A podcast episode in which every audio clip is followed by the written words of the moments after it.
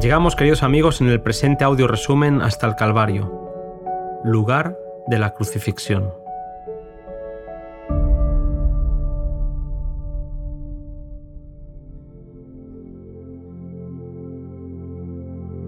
Y como vinieron al lugar que se llama de la calavera, le crucificaron allí. Al igual que por la transgresión de la ley de Dios, Adán y Eva fueron desterrados del Edén, Cristo, nuestro sustituto, iba a sufrir fuera de los límites de Jerusalén. Murió fuera de la puerta, donde eran ejecutados los criminales y homicidas.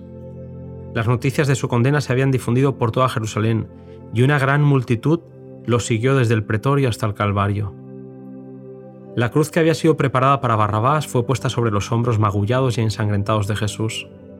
La carga era demasiado pesada para él en su condición débil y doliente. No había comido nada desde que lo hiciera el día anterior con sus discípulos. La agonía del Getsemaní había agotado sus fuerzas y desde entonces había visto a sus discípulos abandonarle y huir. Llevado de un sitio a otro, el sufrimiento era insoportable. Las injurias habían sucedido las injurias, los escarnios a los escarnios. Jesús había sido flagelado dos veces y toda esa noche se había producido una escena tras otra de un carácter capaz de probar hasta lo sumo a un alma humana. Cuando después de su segunda flagelación la cruz fue puesta sobre él, la naturaleza humana no pudo soportar más y Jesús cayó desmayado bajo la carga. No hubo compasión por parte de la gente, solo burlas al verlo tambalear. Al volver a poner la cruz sobre él, otra vez cayó desfalleciente al suelo. Los judíos no ayudarían a Jesús porque contaminarse hubiera significado no poder observar la Pascua. Fue un extranjero el que mostró compasión y sobre sus hombros colocaron la cruz. Aunque no era discípulo, Simón había oído hablar de Jesús y sintió que era un privilegio el llevar su cruz hasta el Calvario. En el camino, las mujeres lloraban al ver el dolor del Maestro. Jesús vio las escenas de la destrucción de Jerusalén y les dijo que no llorasen por él, sino más bien por ellas mismas y sus hijos, que tanto sufrirían no mucho tiempo después. Jesús iba a ser crucificado por los pecados de los hombres. ¿Qué sufrimiento iba entonces a soportar el pecador que continuase en el pecado? Todos los impenitentes e incrédulos iban a conocer un pesar y una desgracia que el lenguaje no podría expresar. Muchos de los que habían aclamado en su entrada a Jerusalén habían participado del grito popular que exigía que lo crucificaran. Los discípulos que antes lo habían rodeado ahora lo seguían de lejos, pues estaban llenos de pesar y agobiados por las esperanzas frustradas. Al llegar al lugar de la ejecución, los presos fueron atados a los instrumentos de tortura. Los dos ladrones se debatieron en las manos de aquellos que los ponían sobre la cruz, pero Jesús no ofreció resistencia. Los enormes clavos se hundieron en la tierna carne de Jesús, mientras el pesado martillo hacía su cruel labor de fijar al Salvador a aquel madero. El Salvador no dejó oír un murmullo de queja. Su rostro permaneció sereno, pero había grandes gotas de sudor sobre su frente. No hubo una mano compasiva que enjugase el rocío de muerte de su rostro, ni se oyeron palabras de simpatía y fidelidad inquebrantable que sostuviese en su corazón humano. Cristo no tuvo ninguna palabra de condena hacia los que allí estaban, sino que oró y se compadeció de ellos en su ignorancia y culpa.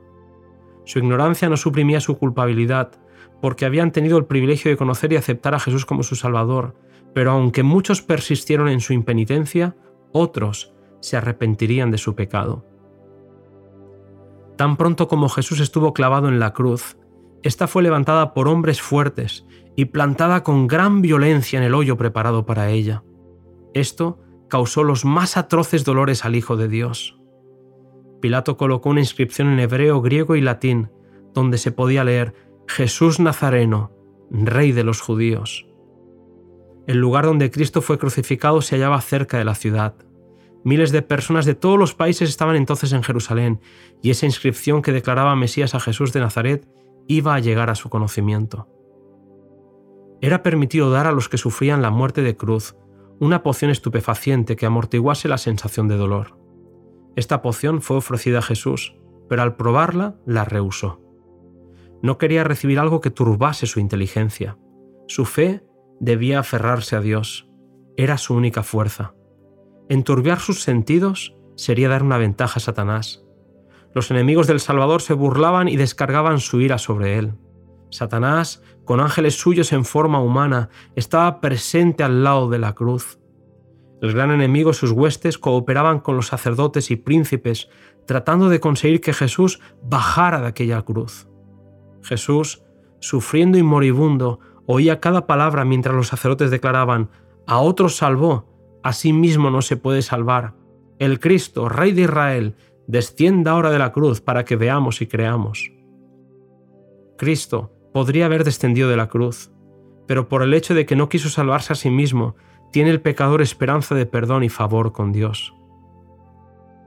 Mientras se burlaban del Salvador, los hombres que profesaban ser expositores de la profecía repetían las mismas palabras que la inspiración había predicho que pronunciarían en esta ocasión.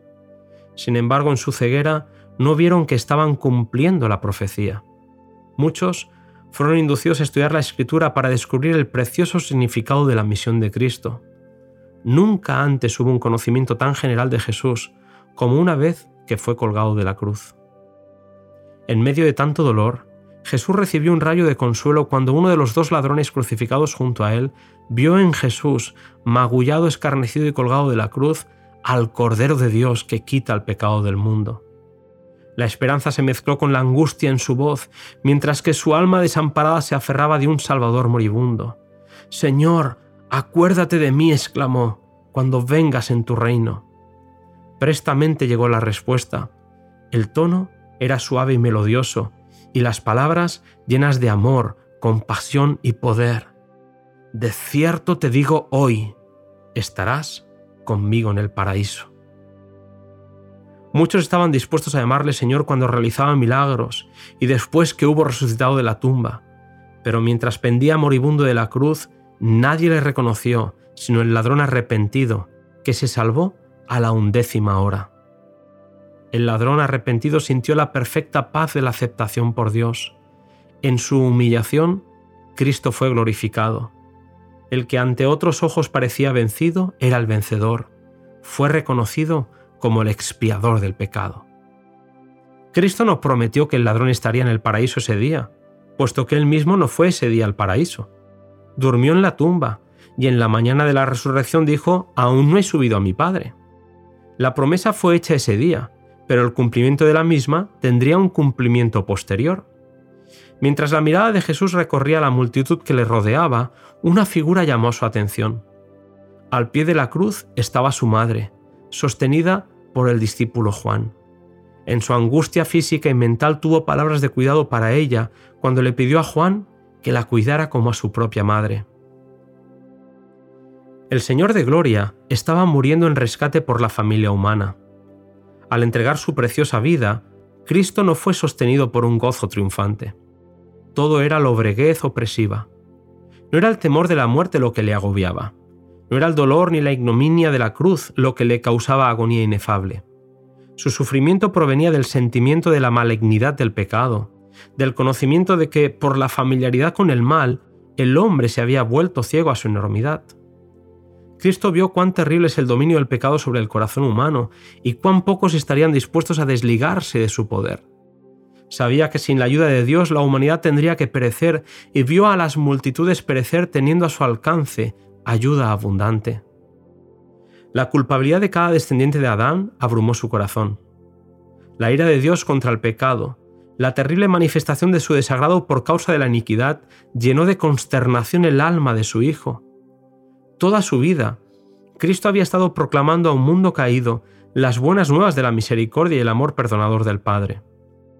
Su tema era la salvación aún del principal de los pecadores. Pero en estos momentos, sintiendo el terrible peso de la culpabilidad que lleva, no puede ver el rostro reconciliador del Padre. Al sentir el Salvador que de él se retraía el semblante divino en esta hora de suprema angustia, atravesó su corazón un pesar que nunca podrá comprender plenamente el hombre. Tan grande fue esa agonía que apenas le dejaba sentir el dolor físico. El Salvador no podía ver a través de los portales de la tumba. La esperanza no le presentaba su salida del sepulcro como vencedor, ni le hablaba de la aceptación de su sacrificio por el Padre. Temía que el pecado fuese tan ofensivo para Dios que su separación resultase eterna. Sintió la angustia que el pecador sentirá cuando la misericordia no interceda más por la raza culpable. El sentido del pecado, que atraía la ira del Padre sobre él como sustituto del hombre, fue lo que hizo tan amarga la copa que bebía el Hijo de Dios y quebró su corazón. Una terrible oscuridad rodeó la cruz, y en esa densa oscuridad se ocultaba la presencia de Dios. El rostro de Cristo revelaba inocencia, serenidad, benevolencia. Era la imagen de Dios que los hombres habían rechazado y ahora quedaba oculta misericordiosamente en la oscuridad. Las maldiciones e insultos dieron paso al silencio.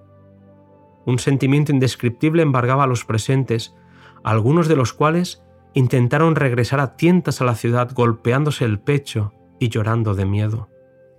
Ningún ojo podía atravesar la lobreguez que rodeaba la cruz, y nadie podía penetrar la oscuridad más intensa que rodeaba el alma doliente de Cristo cuando exclamó, Dios mío, Dios mío, ¿por qué me has desamparado? Cuando volvió a hablar, lo hizo para decir que tenía sed. Uno de los romanos se compadeció de él mientras los sacerdotes se burlaban de él en su agonía.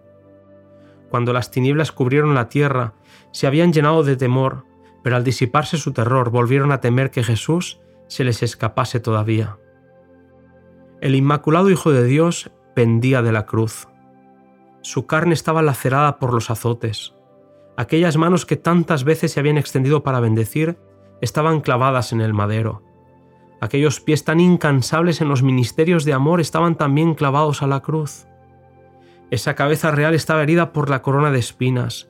Aquellos labios temblorosos formulaban clamores de dolor. Y todo lo que sufrió, las gotas de sangre que cayeron de su cabeza, sus manos y sus pies, la agonía que torturó su cuerpo y la inefable angustia que llenó su alma al ocultarse el rostro de su Padre, habla a cada hijo de la humanidad y declara, por ti consiente el Hijo de Dios en llevar esta carga de culpabilidad. Por ti saquea el dominio de la muerte y abre las puertas del paraíso. El que calmó las airadas ondas y anduvo sobre la cresta espumosa de las olas. El que hizo temblar a los demonios y huir a la enfermedad. El que abrió los ojos de los ciegos y devolvió la vida a los muertos. Se ofrece como sacrificio en la cruz. Y esto por amor a ti. De repente, la lobreguez se apartó de la cruz, y en tonos claros como de trompeta que parecían repercutir sobre toda la creación, Jesús exclamó, Consumado es. Padre, en tus manos encomiendo mi espíritu. Una luz rodeó la cruz, y el rostro del Salvador brilló con una gloria como la del sol. Inclinó entonces la cabeza sobre el pecho y murió. Por la fe, Cristo había vencido. La multitud permanecía paralizada y con aliento en suspenso miraba al Salvador. Se produjo un violento terremoto que hizo caer a la gente en la más frenética confusión. El terremoto provocó que se abrieran sepulcros y los muertos fueran arrojados de sus tumbas. Príncipes, soldados, verdugos y pueblo yacían postrados en el suelo. Era la hora del sacrificio vespertino y con un ruido desgarrador el velo interior del templo fue rasgado de arriba a abajo por una mano invisible que dejó expuesto a la mirada de la multitud un lugar que fuera una vez llenado por la presencia de Dios. Ya no era más sagrado el lugar santísimo del santuario terrenal. Todo era terror y confusión. El sacerdote estaba por matar a la víctima, pero el cuchillo cayó de su mano enervada y el cordero escapó. El símbolo había encontrado en la muerte del Hijo de Dios la realidad que prefiguraba. El gran sacrificio había sido hecho. Estaba abierto el camino que llevaba al Santísimo. Había preparado para todos un camino nuevo y viviente. Ya no necesitaría la humanidad pecaminosa y entristecida esperar la salida del sumo sacerdote. Desde entonces, el Salvador iba a oficiar como sacerdote y abogado en el cielo de los cielos. Nos volvemos a ver, querido amigo, en el siguiente capítulo cuyo título es Consumado es.